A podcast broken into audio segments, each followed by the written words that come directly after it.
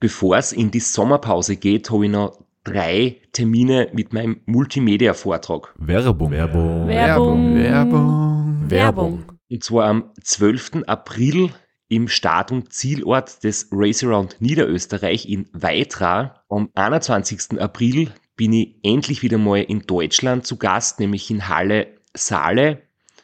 Und nach fünf Jahren Pause bin ich am 25.05. wieder in Kärnten. Und zwar in der Artbox in St. Gertraud bei Franschach. Es gibt ein paar Highlights vom Race Across America, Einblicke in meinen 24-Stunden-Rekord und natürlich ganz viel Anekdoten, teilweise auch sehr lustige, aus meinen beiden Teilnahmen beim Transcontinental Race.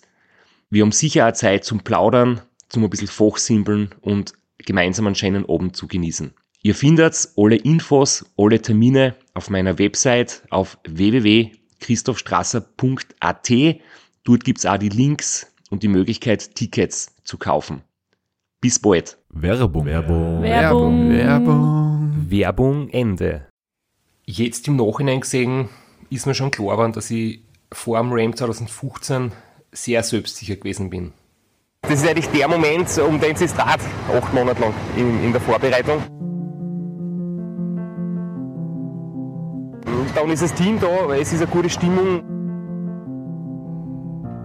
Also wenn ich da zurückdenke an 2009, also wie nervös ich damals war und wie unsicher und, und da war einfach Stressfaktor pur. Ich mir ist drei Tage vor dem Start noch ein Furunkel am, am Gesäß quasi gewachsen, weil ich einfach gestresst war innerlich. Das war so eine Interviewszene, drei Tage vor dem Start genau. Und da habe ich mich eigentlich schon recht bereit gefühlt fürs Rennen, weil die Nervosität, die nimmt ja gar nicht unbedingt mehr zu, sondern ich persönlich bin immer dann am aufgeregsten, wenn es 14 Tage vor dem Start daheim hast, Koffer packen, alles fertig machen, für jeden alles herrichten, nichts vergessen, tausende Trimmer irgendwie im Kopf äh, zusammenbringen und Die Unterleiberl einpacken. Unterleibe einpacken, einen Koffer herrichten, den du dann feinspitz nur mehr abholen brauchst und mitnehmen musst, aber zuerst muss irgendwer einpacken und hoffentlich nichts vergessen. Und wenn ich dann drüben bin, habe ich eigentlich das erste Mal zwei Wochen vor dem Rennen das Gefühl, so, jetzt das Krebste ist geschafft und jetzt heißt es ein bisschen zur Ruhe kommen und, und entspannen. Ist ja ein bisschen schwierig mit der Nervosität vor so einem langen Rennen. Ich meine, das ist kein, kein Matchball im Tennis, wo ein Fehler in einer Millisekunde alles entscheidet. Es ist ja wirklich, es geht ja um acht Tage. Also da direkt vor dem Start, so, so wie ist da, so eine große Anspannung hat man dann doch nicht. Bei so einem Rennen hast du jetzt, dass du dann punktgenau im Prinzip deine Topform erreichst oder, oder äh, ein super Fitnesslevel und das ist im Prinzip das Produkt aus die Monate oder Jahre deines Lebens vorher. Aber du musst jetzt nicht, wie du gesagt hast, wie beim Tennis oder bei einem entscheidenden Elfmeter im Fußball in, im entscheidenden Moment jetzt äh, top konzentriert sein. Da geht es mir ums Gefühl und, und das wird eigentlich vor dem Start immer besser. Und wenn ich dann weiß, Vorbereitungstraining, 14 Tage Hitze in Borrego Springs ist gut gelaufen, dann kommt drei Tage vor dem Start die ganze Crew, dann ist jeder der Betreuer da, es hat keiner seinen Reisepass vergessen, es hat keiner seinen Führerschein vergessen, es hat jeder sein Koffer mit, seine Unterhosen und seinen Zahnbürsten, weil den Rest kriegen wir eh von die, von die Sponsoren und Ausstatter. Dann weiß ich eigentlich, jetzt kann im Prinzip nichts mehr schief gehen. Ja, für die ist vorbei und für die Crew geht's dann los. Also drei Tage vorm Start, da ist schon noch einiges los und einiges zu tun. Der Kogi sitzt bis drei in der Früh am Pacecar, steht um fünf in der Früh auf und schraubt weiter. Und da wird eigentlich bis, bis zur Abnahme vom, vom Pacecar wird da noch eingehackelt. Da wird noch Kabel verlegt, Sitze ab, abgeklebt, Tiefkühlboxen irgendwie verschraubt, dass sie nicht herumfliegen bei der ersten Abfahrt. Da ist dann schon, also für die Crew ist dann da schon noch einiges los. Ich würde euch eh so gern helfen, aber ihr lasst es mir nie. Ja, du bist ja der Einzige, der ein Doppelbett hat, während alle anderen irgendwie am Boden, auf der Couch, auf irgendwelchen Ausziehsofas schlafen. Aber ist halt dann nicht mehr deine Aufgabe. Das macht dann die Crew. Ja, ich bin da wirklich froh, dass ihr das nämlich auch in kürzester Zeit macht, weil ich weiß noch, erstes RAM, da war, wir, da war der Start, der jetzt immer Dienstag ist, am Mittwoch. Das heißt, wir haben vor Ort einen Tag länger Zeit gehabt und das haben wir absolut braucht und das war wirklich stressig. weil es war zum Beispiel 2009 so und von dem fürchte ich mich immer noch, eins meiner beiden Radl haben wir drüben auspackt und es war einfach hin. Es war einfach der Raum kaputt, es war ein Loch drinnen im Carbonraum, weil halt beim Transport irgendwas äh, draufgeschmissen worden ist. Es war nicht unbedingt super einpackt. Und dann haben wir drüben in kürzester Zeit.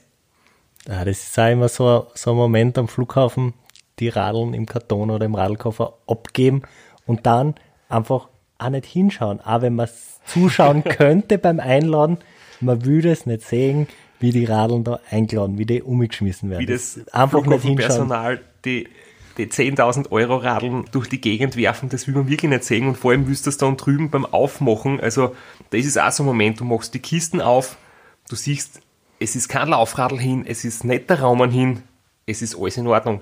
Und das war jetzt 2009 leider nicht, da haben wir müssen ähm, drüben Händler fragen und Geschäfte suchen, wer hat lagernd einen S-Werks-Raumen in meiner Größe. Den habe ich natürlich dann selber zahlt und im Nachhinein das irgendwie mit der Versicherung abwickelt.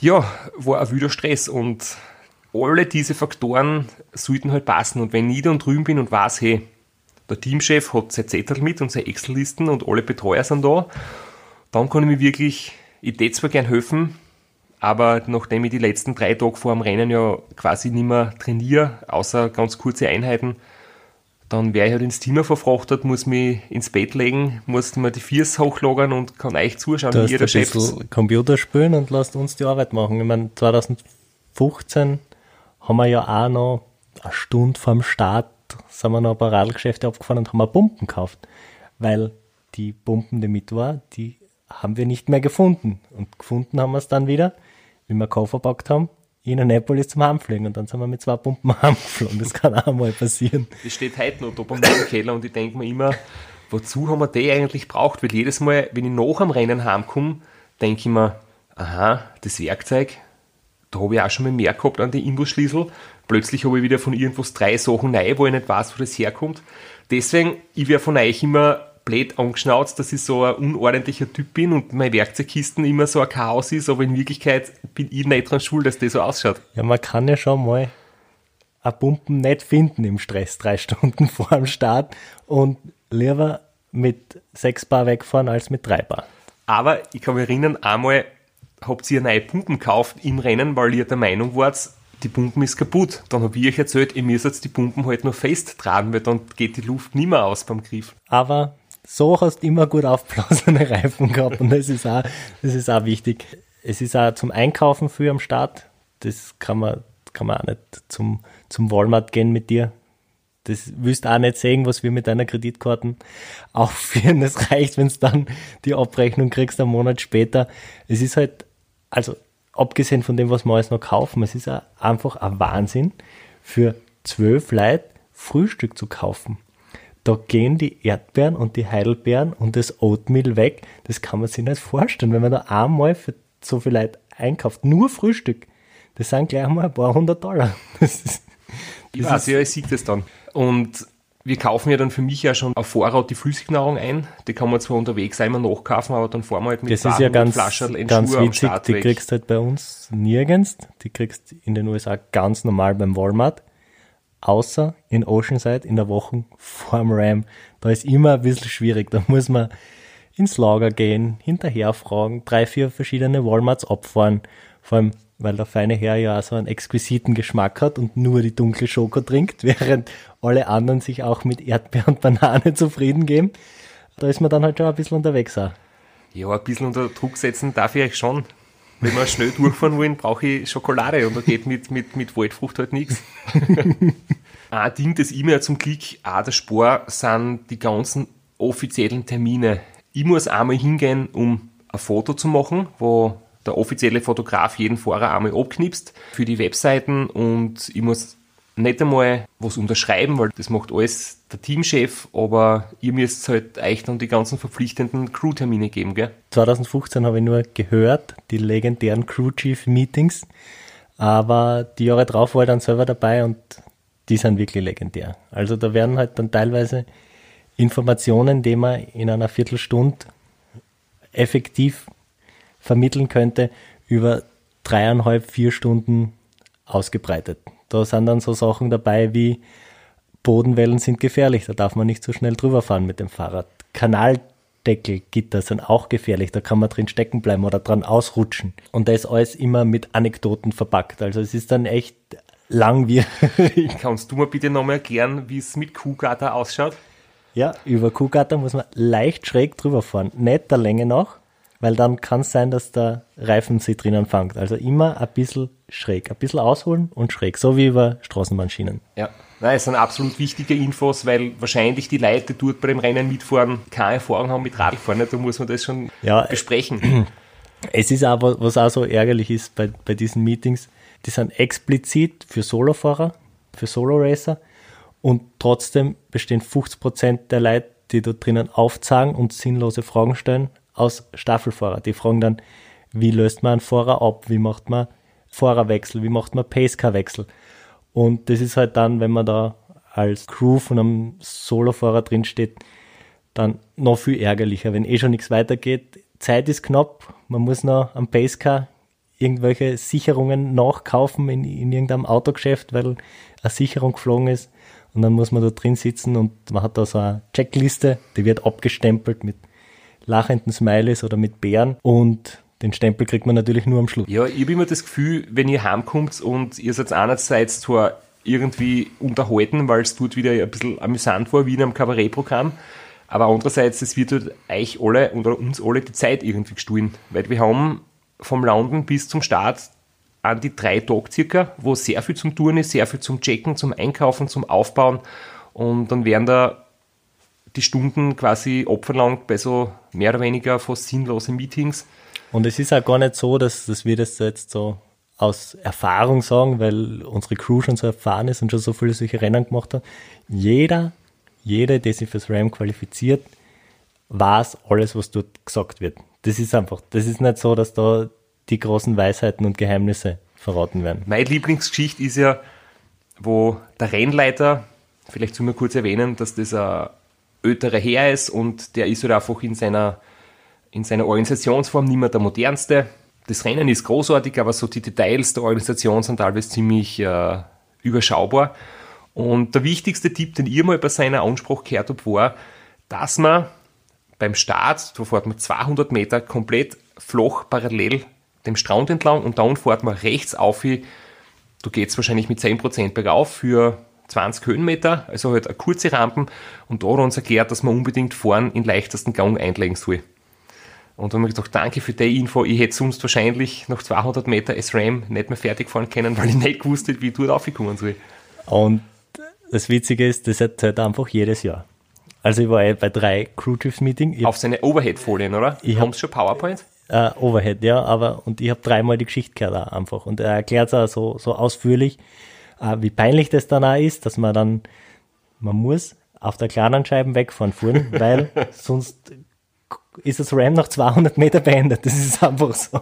Direkt der Renntag ist ja dann auch nochmal ganz speziell, Rennstart ist so um 13, 14 Uhr circa und wie es halt üblich ist, das Quartier verlässt man um 10 Uhr. Das ist auf der ganzen Welt gleich. Um 10 Uhr am Tag muss man das Quartier verlassen. Wir haben dann irgendwie noch vier Stunden bis zum Start zum Umibirgen.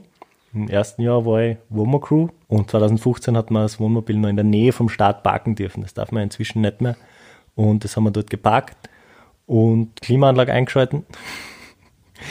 Und da bist du dann drin gesessen und hast gewartet bis zum Start. Und so lang wie möglich im Wohnmobil, weil je länger man unten am Strand steht, desto mehr Leute wollen ein Selfie, desto mehr Leute wollen dich noch anquatschen. Du bist ja eh ein recht umgänglicher Athlet, aber so kurz vorm Start ist dann doch. Es ist am Start dann schon sehr viel los im Vergleich zu dem, wenn es dann halt während dem Rennen oder dann auch Richtung Ziel ist ja echt erstaunlich wenig los oder da ist wirklich nichts los. Aber am Start spült sich schon ab und, und Also abspülen. Eine Handvoll Leute, 200 maximal, wovon die Hälfte einfach nur Leute sind, die zufällig am Strand sind und sehen, oh, da ist ein Banner oder ist eine Fahne und dann einfach einmal vorbeischauen. Aber es gibt ja da sehr viel äh, andere Crews von anderen Fahrern, deren natürlich halt kennen oder die mich schon mitverfolgt haben die letzten Jahre. Und Staffeln stehen auch für Genau, da bin ich halt dann manchmal nervlich etwas so, dass ich mir denke, ich habe jetzt gern meine Ruhe, ich will nicht ganz äh, vor dem Rennen mich zu viel ablenken lassen, sondern die Zeit vor dem Start ist überhaupt ganz speziell. Also auch so nochmal der Abend vorher, wo wir uns alle in unserem Häusl, das wir halt irgendwo gemietet haben oder, oder bucht haben, weil es einfach ein bisschen mehr Privatsphäre hat wie ein Hotel. Die ersten RAM sind noch in man, also da haben wir in einem Hotel gewohnt, es ist einfach schwierig, da ist kein Gemeinschaftsraum, es hat jeder irgendwie zu zweit oder zu dritt ein Zimmer und das Haus, was wir jetzt halt immer gehabt haben, du hast einfach einen Raum für dich und den Und- Treffen am Und der Abend. Garage zum Basecar bauen, was Genau. auch nicht schlecht ist, weil da kann man sich schon einmal, also beim Dachträger montieren, das geht nicht in der Garage, da kann man sich schon mal einen Sonnenbrand holen, obwohl es nur 20 Grad hat und man keine Sonnensicht, aber das ist einfach LA. Ja, also die Arbeiten, die ihr macht, ne, also die Kabel verlegen, die Lautsprecher, die Zusatzscheinwerfer, die Funkgeräte installieren, die ganze Technik und alles, die Radl nochmal servicieren, neue Ketten, neue Reifen. Für das ist einfach klasse, wenn man Platz hat zum Arbeiten und das sehe ich ja nur durchs Fenster, was ihr da alles macht. Aber für mich ist da nicht schon wichtig, überlegen wir nochmal, was können wir alles besprechen. Also der Kogi oder der Teamchef beziehungsweise gibt für euch die Sachen aus, was zum Tun ist, wer hat welchen Job, wer geht einkaufen, wer macht den Papierkram mit der Rennleitung, wer ordnet das Gewand, wer macht die Mechanik und so weiter. Und ich überlege mir dann halt, wie könnte man uns noch mit einer guten Stimmung, vielleicht mit den richtigen Worten, also ich probiere noch, mir ein bisschen zurechtzulegen, was sage ich euch alle. Also zum Rennen, gell? ich möchte ich möchte richtig schnell fahren, ich möchte vom Start weg ähm, so fahren, wie es die letzten Jahre war. Ich möchte vom Start weg äh, Signale aussenden, dass die anderen Leute einfach noch ein, zwei Tage sagen, gegen den ist kein groß gewachsen.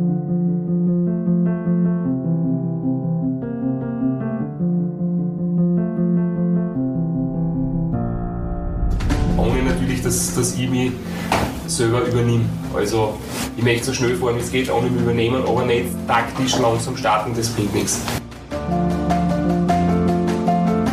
Was ist mein Ziel? Warum bin ich da? Was erwarte ich mir von euch? Was biete ich euch? Und da nochmal die richtigen Worte zu finden, das, das ist mein Ziel für die letzten zwei Tage. Ist jedes Jahr aber immer ein guter Moment, also so das letzte gemeinsame Essen vor dem Start mit Ja, einer kleinen Ansprache ist ne? für uns ist ein guter Moment, ja. Also, letztes Essen klingt nicht mehr so äh, romantisch. In Wirklichkeit ist so, dass ich drei Tage vorm Rennen umsteige von wirklichen Essen auf Flüssignahrung, einfach damit es dann im Rennen gut vertragt, dass ich die Verdauung umstellen kann. Und ihr kommt drei Tage vor dem Rennen, das heißt, wenn ihr kommt, habe ich bereits umgestellt und ich kann euch drei Tage nur mehr zuschauen beim Essen. Und dann esst ihr, Fruit Loops. ja, um das beneide ich nicht, aber halt selbst äh, gemachte Steaks und Gemüse und gegrilltes und ich sitze neben mit, meinem, mit meiner dunklen Schokolade. Ich meine, sie schmeckt mir gut, aber da würde ich gerne noch kurz tauschen mit euch. Es war 2015 so für mich das erste Mal, da habe ich einfach auch wirklich nur Aufträge ausgeführt quasi. Da habe ich ganz klar vom, vom Koge als Teamchef Missionen gekriegt, die habe ich erfüllt. Ich war im Walmart einkaufen, ich war die Radlpumpen kaufen, ich habe Reifen gewechselt und Schläuche gepudert. In den Jahren drauf habe ich dann schon ein bisschen Verantwortung übernehmen dürfen und habe dann einige, einige Sachen selber gemacht, beziehungsweise selbst Sachen delegiert. Es ist dann schon nochmal was anderes. Also es ist, es ist echt cool zu kommen als Neuling in ein perfekt funktionierendes Team und einfach, da wird gesagt, das ist zu tun und das tust. Du hast keinen Leerlauf, du sitzt nicht sinnlos herum und tust Handy spielen. Das, das war schon cool 2015. Aber es ist auch cool, selbst was zu machen und selbst Entscheidungen treffen zu können. Werbung. Werbung. Werbung. Werbung. Werbung. Flo, bist du auch schon so aufgeregt, wenn du an den April denkst? Jedenfalls, äh, wenn du das gleiche meinst wie ich, dann bin ich schon sehr voller freudiger Erwartung. Voriges Jahr haben wir erstmals einen Live-Podcast gehabt und weil das einfach so ein super schöner Abend war, werden wir das wiederholen. Und zwar dieses Mal im Zuge des Neusiedlersee Radmarathons in Mörbisch. Ja, und zwar werden wir uns am Freitag, dem 19.04. im Strandhaus Mörbisch die Ehre geben und mit einem unglaublichen Überraschungsgast äh, einen Live-Podcast aufnehmen. Also allein schon wegen dem Gast bin ich so nervös. Ich hoffe, dass du nicht dich ins Publikum setzt äh, und zuhören willst, aber ich muss sagen, der, der Gast ist wirklich grandios und ich würde sagen, wir hören einfach einmal, was er zu dem Ganzen sagt. Hallo, Johnny Holland hier. Heute stehe ich natürlich wieder am Start beim Neusiedlersee Radmarathon. Immer ein Highlight des Jahres. Nebenbei bin ich all live beim Podcast beim Neusiedler Radmarathon. Es wird mich natürlich riesig freuen, wenn ihr live dabei seid und dass wir vielleicht kurz über ein paar Höhepunkte aus meiner Karriere reden können. Sehen wir uns dann. Wer die legendäre Stimme noch nicht erkannt hat, das war Johnny Hogerland, legendärer Fahrradprofi und Pensionsbetreiber in Kärnten.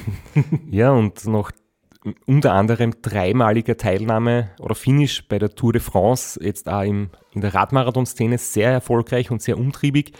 Und ja, wir freuen uns sehr, dass wir mit ihm äh, den Abend gestalten können. Und natürlich haben wir auch was zu gewinnen. Und zwar gibt es für zwei Personen jeweils ein Ticket und einen Startplatz für entweder Zeitfahren oder Radmarathon. Zeitfahren ist am Samstag, Radmarathon am Sonntag. Das heißt, es sind zwei Tickets, zwei Startplätze und gewinnen tun die, die folgende Frage richtig beantworten. Wie viele Tage ist Johnny Hogerland bei der Tour de France 2011 im rot-weiß gepunkteten Bergtrikot unterwegs gewesen? Schickt uns eine E-Mail an sitzfleisch.christophstrasser.at. Wir freuen uns auf eure Teilnahme, wir freuen uns auf äh, den Live-Podcast im Strandhaus und vor allem auf unsere Teilnahme, weil wir beide haben auch eine Startnummer und werden Samstag beim Zeitfahren dabei sein. Ja, und werden uns wieder mal mit den Besten der Szene messen. Du wahrscheinlich ein bisschen kompetitiver als ich, aber ich freue mich immer wieder, wenn ich mir aufs Zeitfahrrad setzen kann. Heuer bin ich ohne Scheibe am Start, weil du meine Scheibe ja verkauft hast. Vielleicht können wir noch in der Leihgeschäft einfällen. Werbung. Werbung. Werbung. Werbung. Werbung Ende. Und für mich ist es auch einfach wichtig, dass ich weiß, es ist eine gute Mischung, ähm, ein Betreuerteam, wo Leute schon wissen, wie es läuft, wo Leute neu dazukommen, vielleicht frischen Wind einbringen oder, oder einfach eine gute Stimmung.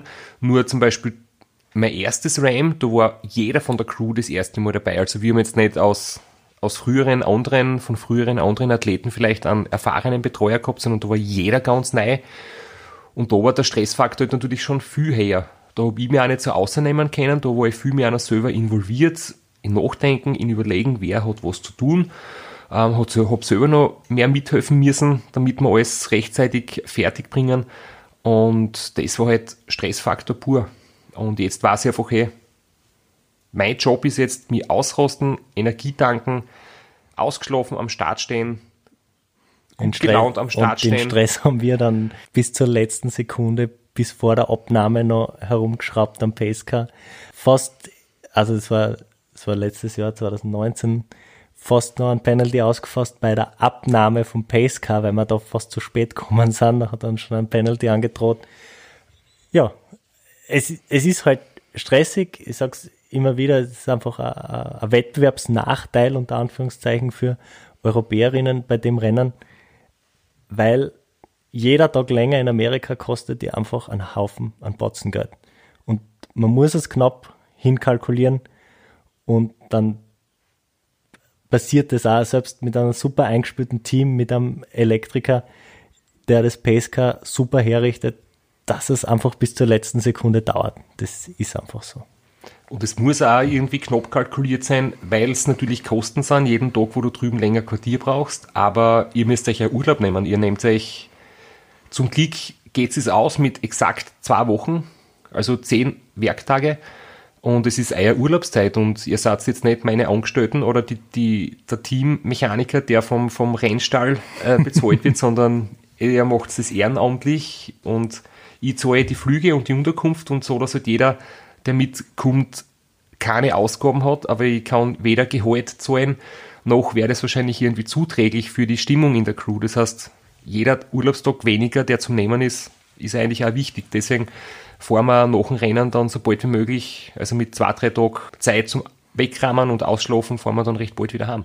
Was ja auch wieder super stressig ist, weil nach acht Tagen schaut das Wohnmobil einfach aus wie Sau. Die Sachen sind übers ganze Wohnmobil und über zwei Autos verteilt, da wieder Koffer zu packen, die alle ungefähr 20 Kilo zu haben. Und das in kurzer Zeit und das verkatert, das ist dann auch wieder eine eigene Challenge. Für euch fängt das RAM also quasi drei Tage vorher an.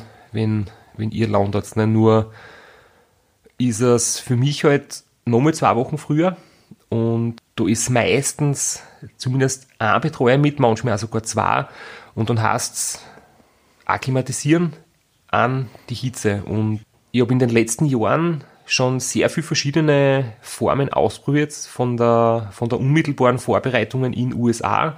Und gelandet bist in Borrego Springs. gelandet bin ich in Borrego Springs. Das hat sich dann schlussendlich als mein, mein Lieblingskaff ausgestellt. Aber es war ganz cool, zum Beispiel 2009 habe ich die Strecken überhaupt nicht kennt und da haben wir uns vorgenommen, bis zu Time Station 7 war das, also das war dann in der Größenordnung von 600, 700 Kilometer.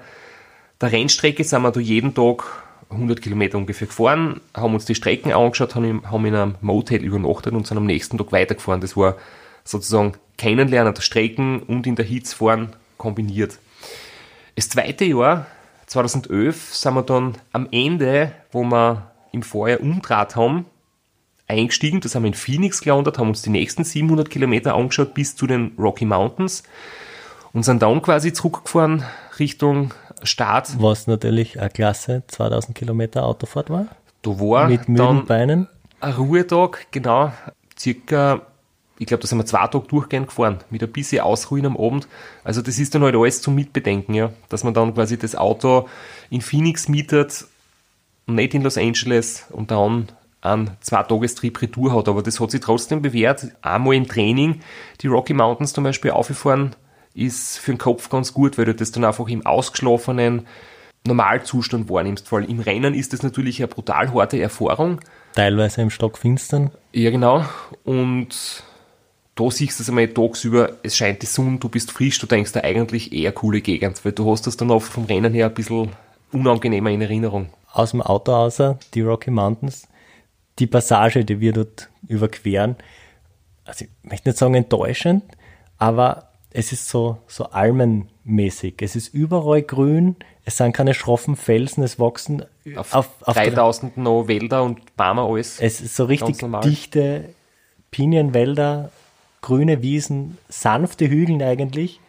Aber sobald du aussteigst und ein paar Schritte gehst, und nicht nur, weil du zu viel Zimtschnecken gegessen hast, sondern einfach, weil die Luft so dünn ist, kommst echt ins Schnaufen auf, auf 3000 Meter. Das ist ein Wahnsinn. Ja, und wir haben dann auch noch ähm, ein Jahr später gesagt, okay, Hitzetraining ganz wichtig, aber machen wir mal was anderes. Dann war ich mit einem vom Team mit dem Plätzi in Los, Las Vegas und wir haben uns äh, das Death Valley angeschaut, weil ich gesagt habe, okay, das ist das, das heißeste, was du trainieren kannst. Es war wirklich heiß, ich kann mich erinnern, wir sind einmal äh, mit dem Auto uns die Strecken anschauen gefahren und dann sind wir kurz ausgestiegen. Das Radl war an dem Tag hinten im Auto einpackt. Und ich denke mir so, es riecht so nach verbrannten Gummi, ob uns jetzt ein Kabel durchbrennt ist, ob wir dann einen Schaden beim Auto haben, bis ich gemerkt habe, nein, es waren die Suhen von meinen Flipflops, die am Asphalt gepickt sind und geschmolzen sind. Äh, zum Glück haben die Radlreifen dann gehalten, aber das war zum Beispiel auch ein Trainingsort und 2014 war die Vorbereitungszeit ganz speziell mit Besuch bei Specialized in Morgan Hill. Da haben wir in San Francisco gelandet, bin ich mit dem Radl über die Golden Gate Bridge gefahren. Das war ganz eine spezielle Jetzt habe ich mich gerade umgeschaut, aber ich sehe das Foto nirgends. Ich kenne das Foto, aber ich habe gedacht, das hängt da irgendwo. Aber tut's Nein, wir haben jetzt nicht alle Fotos, die der Lex jemals gemacht hat, da aufgehängt. äh, Aber da gibt es auch coole Bilder und das war wirklich ein schöner Moment. San Francisco, eine schöne Stadt. Da versuche ich Und einmal da- in der Vorbereitung ein Da bisschen. gibt's auch einfach die ganz grandiose Geschichte, dass der Johnny deshalb äh, das ganze Ram auf Antibiotika durchmachen hat müssen, weil er sich beim Cabrio-Fahren eine Nebenhöhlenentzündung geholt hat. Ja, jetzt hast du einen Sprung geschafft zu, zum Ram 15, weil das ist damals passiert. Also Ah, ja, das- 2014 war ich in San Francisco, eine schöne Stadt anschauen, ist in der Vorbereitung cool, um nicht den Stress zu sehr aufkommen zu lassen, um für den Kopf ein bisschen Abwechslung zu bringen. Dann der Besuch im Windkanal von Specialized, haben wir aerodynamisch am Rad noch ein paar Sachen untersucht und optimiert und dann halt so in Tagesetappen Richtung Borrego Springs und dann Richtung Start. Und der Johnny und der Cree haben im Jahr 2015 auch gesagt, cool, sie landen in San Francisco, borgen sie ein Cabrio aus und fahren, ich glaube, den Highway Number One Richtung Los Angeles und treffen uns dann dort zur richtigen Zeit, um sie fürs Ram vorzubereiten. Und ich glaube, da hat er sich ein bisschen verkühlt, oder? ja. Ja, anders als du im Windkanal hat er es nicht so gut weggesteckt, das Cabrio Ja, Es ist quasi- man muss das immer wieder wiederholen. Man kennt die Ostküste, Westküste der USA und man denkt, da ist warm. Aber da ist nicht warm. Wir Nein. sind da im Juni, Juli dort und da ist immer ein bisschen bewölkt. Es geht ein eiskalter Wind und es hat 20 Grad. Da hat man, da hat man immer einen Bullian. Das Maximum und in der Früh Ja. hat es 10 Grad und ich stehe mit der Softshell-Jacken am Start, weil es einfach wirklich kalt ist. Und man sieht sehr wenig Leute im Wasser, Surfer mit Neoprenanzug, aber so Badewetter ist dort eigentlich ganz selten. Ja, also so normale Badegäste sind wirklich nur die komplett schmerzbefreiten Kinder unter 10. Sonst ist da nur in Badehose niemand im Wasser. Also ich bin jetzt neunmal beim Ram dabei gewesen, ich war drüben noch nie im Wasser, noch nie. Es ist einfach so kalt, ich bock das nicht und vor dem Start will ich natürlich ein bisschen aufpassen, schauen, dass ich mich nicht verkühl und da möchte ich auch kein Risiko eingehen.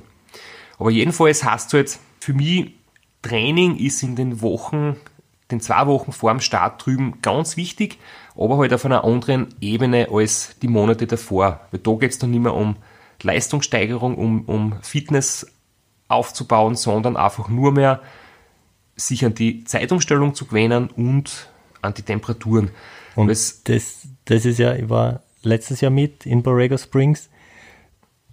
Das glaubt man nicht. Wenn man da das erste Mal Radl fährt, da fährt man mit 100 Watt dahin. Also ich bin jetzt nicht so fit wie du, meine 100 Watt sind anders wie deine 100 Watt, aber da fährt man mit 100 Watt dahin, gurkt herum und man hat einen Puls von 170, 180 und fährt eine Stunde maximal, weil diese Hitze, das ist unglaublich. Das kann man so schlecht mit Worten beschreiben. Man hat das Gefühl, man schwitzt nicht, obwohl man zwei Liter Wasser trinkt während einer Stunde Radl fahren. Das man Trikot schwitzt ist, auch nicht, man ist eher wie eine, eine, eine Pflaume im Dörrapparat. Du wirst immer dehydrierter und es wachsen da Salzkristalle auf der Haut, aber du verlierst nicht einen Tropfen Schweiß. gefühlt. direkt der, der, verdunstet. der verdunstet halt sofort. Du hast auf Salzkrusten auf, am Radltrikot, aber das Trikot ist trocken einfach. Und das wird dann noch ein paar Tage besser. Also für mich ist es auch so, ich weiß, ich kann jetzt da für alle, die es jetzt vielleicht für Zahlen mehr interessieren, zum Beispiel war meine beste Durchschnittsleistung über 24 Stunden 254 Watt. Und so ein Trainingsfahrt im Frühling, das dann immer so eins der Abschlusstrainings zum Beispiel ist, ist die 300 Watt halten über 5 oder 6 Stunden, je nachdem. Und wenn ich zum Beispiel 300 Watt in Borrego Springs fahre, das fahre ich genau 10 Minuten, dann habe ich einen Puls von 170 und dann geht die Leistung um mindestens 100 Watt runter. Und wenn ich 200 Watt drüben fahre, steigt der Puls genauso nach 3-4 Stunden ins Unermessliche und daheim kann ich 200 Watt über Tage hinweg fahren, ohne Pause. Das ist, ähm, da habe ich normal Puls 110 bis 100, 120 in dem Bereich. Und drüben ist der Puls einfach um 30, 40, 50 Schläge her und er steigt eigentlich jede Stunde. Und das verbessert sich nach ein paar Tagen, dass du ein paar Watt mehr treten kannst und ein, zwei Stunden länger fahren kannst, aber du merkst einfach, trotz Akklimatisation, der Mensch ist nicht dazu gemacht, dass du in der Hitze Radl fährst. Das stimmt. Also ja, nach 14 Tagen habe ich mich schon gewöhnt und meine Leistung deutlich besser abrufen können bei einem niedrigeren Puls, aber nicht einmal annähernd in der Gegend von, was ich dann drei Stunden später, wenn wir in Oceanside am Start sind und mich dort aufs Radl setze, wo es dann wieder quasi normal ist. Das ist unglaublich. Und irgendwie ist es dann einerseits, weißt du, hast jetzt monatelang für das trainiert, du bist super in Form und dann denkst du so, und für was habe ich das alles gemacht, wenn ich jetzt da nicht einmal 180 Watt gescheit treten kann, ohne dass der Puls explodiert. Irgendwie stößt dann alles in Frage, was hat er das Training gebracht die letzten Monate. Aber natürlich, Aber besser so, als du weißt das nicht und du kommst nach sechs Stunden das erste Mal in die Hitze und brichst dann ein und das auf einem Rennen, was da gerade einmal beginnt oder gerade begonnen hat, ist besser, wenn du das mental einfach weißt, was jetzt passiert die nächsten drei Tage. ja genau so ist es. Und dann ist irgendwie so die Abschlussfahrt ähm, mit dem Radl von Borrego Springs zum Startort nach Oceanside. Das sind so um die 150 Kilometer, genau entlang der Ram-Route, nur in die Gegenrichtung. Und dort setze ich mich dann auf die Couch, Und ziehst da Westen an, weil es eiskalt ist. An und warte, bis ein paar Stunden später ihr aus dem Mietauto steigt und hoffentlich dann alle Koffer aus dem Flieger mit habt. Die ersten acht Stunden des Rennens ist das Wohnmobil weg. Es fährt eine andere Route als die Rennroute. Äh, einen kleinen Umweg und kommt dann erst in Borrego Springs wieder dazu. Und dann kann man endlich die Klimaanlage im Wohnmobil wieder abdran, weil 2015, äh, wie ich das Wohnmobil abgeholt habe mit dem Chef, mit dem Chef seiner Kreditkarten, hat er uns beim Abholen noch gefragt, ja, nehmen wir die Klimaanlagen pauschale oder wollen wir die Klimaanlage pro Stunde bezahlen? Und das war ein Chef seiner Kreditkarten und dann haben wir gesagt, naja, immer das Billigste, also nehmen wir die Klimaanlage pro Stunde. Eine Stunde Klimaanlage kostet 15 Dollar. Die Klimaanlagenpauschale hätte kostet 30 Dollar für die ganzen zwei Wochen. Ja, haben wir nicht gewusst, haben wir nicht mitgedacht, wollten wir sparsam sein. Und dann war halt 2015, ist die Klimaanlage nicht sehr viel gerannt, weil wir immer geschaut haben, dass wir da nicht überziehen, dass in Chef hab- Kreditkarten ich, nicht gar nicht gewusst. Ich habe mir nur gedacht, warum es so heiß, das gibt's ja nicht. Ja, weil wir gespart haben, was geht mit der Klimaanlage. Die Jahre drauf Na, hat bravo. dann immer super funktioniert. Also du raus aus dem, aus dem Wohnmobil Klimaanlage abtragen und auf dem Weg nach Borrego Springs.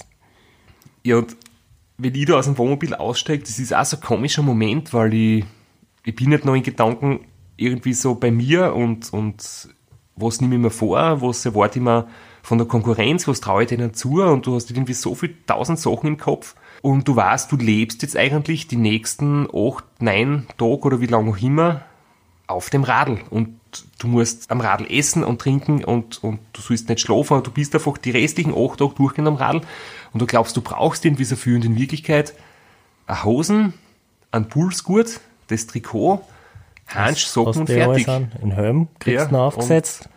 Und du weißt einfach, du wirst jetzt die nächsten acht Tage die Radl nicht verlosen, beziehungsweise die Radlschuhe vielleicht nie ausziehen, den Pulsgurt nie übernehmen. Und Ja, das wäre, wenn es wirklich so wäre, wäre, glaube ich, für die Crew auch angenehmer, wenn du die Schuhe wirklich nicht ausziehen würdest. Aber passiert dann halt doch im Pacecar, dass sie ausgezogen werden. Das ist auch nicht Irgendwann, angenehm. Spätestens beim ersten Unwetter müssen wir dann die Schuhe wechseln. Aber generell ist es so, ich bin dann immer so verblüfft eigentlich, dass ich sage, ich muss mich nicht mehr anziehen, wie wenn ich eine Stunde trainieren gehe, obwohl ich jetzt dann 200 Stunden durchgehend unterwegs bin. Ja, man muss dazu sagen, die ersten, wie sind's 30, 40 Kilometer ist kein Pacecar dabei. Das heißt, du hast ja sogar, wie wenn du eine Stunde trainieren gehst, sogar deine äh, Satteltasche dabei mit äh, CO2-Patronen und Ersatzschlauch. Genau, Reserveschlauch, Werkzeug ähm, ist dabei und erst dann noch, ich glaube es sind ziemlich genau 40 Kilometer, noch circa eineinhalb Stunden, weil recht viele Höhenmeter schon sind am Stadtrand, triff ich das erste Mal auf euch. Das heißt, die ersten 40 Kilometer muss ich mich selbst versorgen, muss selbst die Strecken kennen. Das klingt jetzt irgendwie völlig lächerlich, ist es auch. Aber wir haben auch schon mal von der Rennleitung die Geschichte gehört, dass jemand sich auf die ersten 40 Kilometer so verfahren hat und die Strecken nicht mehr gefunden hat, dass er dann aufgeben hat müssen, weil er schon dehydriert ist und unterversorgt war in die ersten paar Stunden. Also man ist nervös, man kann auf die ersten paar Kilometer auch schon was verbocken, aber sollte natürlich nicht sein. Und spätestens dann, wenn ich euch dann triff und wenn ich weiß, ihr könnt sich jetzt um mich kümmern, also- schmeiße ich das Werkzeug da schon weg und tu ein bisschen Gewicht sparen. Das ist, das sind zwei coole Momente, die da eigentlich einspielen in, in den Start. Das eine ist die, die Prozession der Pacecars. Die stehen alle nach Startnummern am Parkplatz und werden dann eben nach Startnummern aufgefadelt zum, zur Startlinie hin. Das finde ich ist einfach cool, weil es ist einfach eine coole Stimmung. In jedem Pacecar sitzen drei Leute drin. Davor steht oder sitzt der Radfahrer auf der Motorhaube und alle haben jetzt das Gleiche vor und das ist, das ist ein cooler Moment, da, da entlang zu spazieren und zu schauen, was machen die anderen Crews, wie schauen ihre Pacecars aus, wie haben sie ihre Autos beklebt. Das ist, das ist ganz cool. Werdet sicherlich oft gelobt für unglaublich coole Technik im Auto und, und super feine Aufbereitung von die ganzen, vom Inventar. Gute ist, am Start sieht keiner, wie wir wirklich unterwegs sind, weil da haben wir das alles schön abgeklebt mit Ducktape und das schaut wirklich professionell aus. Und später dann, wenn wir, wenn die ersten Wehwehchen kommen und die ersten technischen Gebrechen, dann sieht eh keiner mehr. Und im Ziel schauen alle Pacecars irgendwie aus. Also selbst Ja, aber ich kann mich auch mal erinnern, äh, 2013 ist ein anderer Österreicher, der Gary Bauer, im Ziel angekommen und dort war einer Auto noch schöner als wie unseres vor am Start, weil die haben Kabelschächte ver verlegt gehabt im Auto, um die ganzen USB-Ladekabel zu verkleiden. Die haben alles immer gesaugt und putzt, die haben vom Boden essen können und die haben sich aber dann selber noch entschuldigt für das Chaos und dass das eigentlich, äh, sie schauen sich fast dafür, wie das Auto ausschaut und wir haben alles wir, sowas noch nie gesehen. Wir essen auch vom Boden, aber das ist weniger eine Frage, wie der Boden ausschaut, sondern eher, wie wir dann drauf sind nach ein paar Tagen da drinnen. Oder weil immer irgendwo ein Gummibärchen oder ein Schokoriegel oder irgendwas herumliegt, deswegen kann man immer vom Boden essen. Und ja, für mich ist es auch nochmal schön, man zieht sich jetzt schon ein bisschen zurück und ich will nicht zu sehr mich mit, mit ähm, Smalltalk oder so von, meinem In, von meiner inneren Ruhe abbringen lassen, aber dann vor dem Start war sie die letzten 30 Minuten. Du musst jetzt einfach gut drauf sein, da werden jetzt Leute zu mir kommen, einer will vielleicht Autogramm, einer will ein Foto, man sieht andere Radlfahrer, wünscht wirklich von Herzen der anderen alles Gute und, und tratscht mal kurz mit seinen sage jetzt in dem Fall Konkurrenten, wobei vor dem Start ist man mit den meisten eh so, man wünscht wirklich von Herzen, dass jeder durchkommt, gesund und sein Ziel erreicht und wenn ich daran denke, wie Marco Ballo aus Slowenien, der ist so oft schon beim Ram gewesen und wir haben schon so viele Geschichten gemeinsam erlebt, ähm, da ist das wirklich nochmal ein cooler Moment. Es ist auch unter den Crews so eine gute Stimmung, man schreit ins Auto ein, man wünscht sich alles Gute, man gibt sich den Daumen hoch, man jubelt sich zu, das ist echt ein cooler Moment. Und dann 30 Sekunden vorm Start, großer Hadel und in Kogi seine Ansprache. Jedes Mal ein guter Moment. Ich würde sagen, jetzt ist endlich der Moment auf den wir uns das ganze Jahr gefreut haben.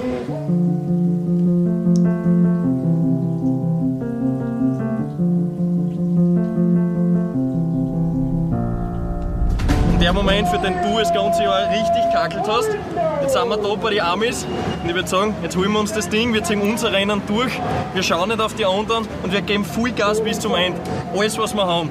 Jawohl. Jawohl! Full Brett!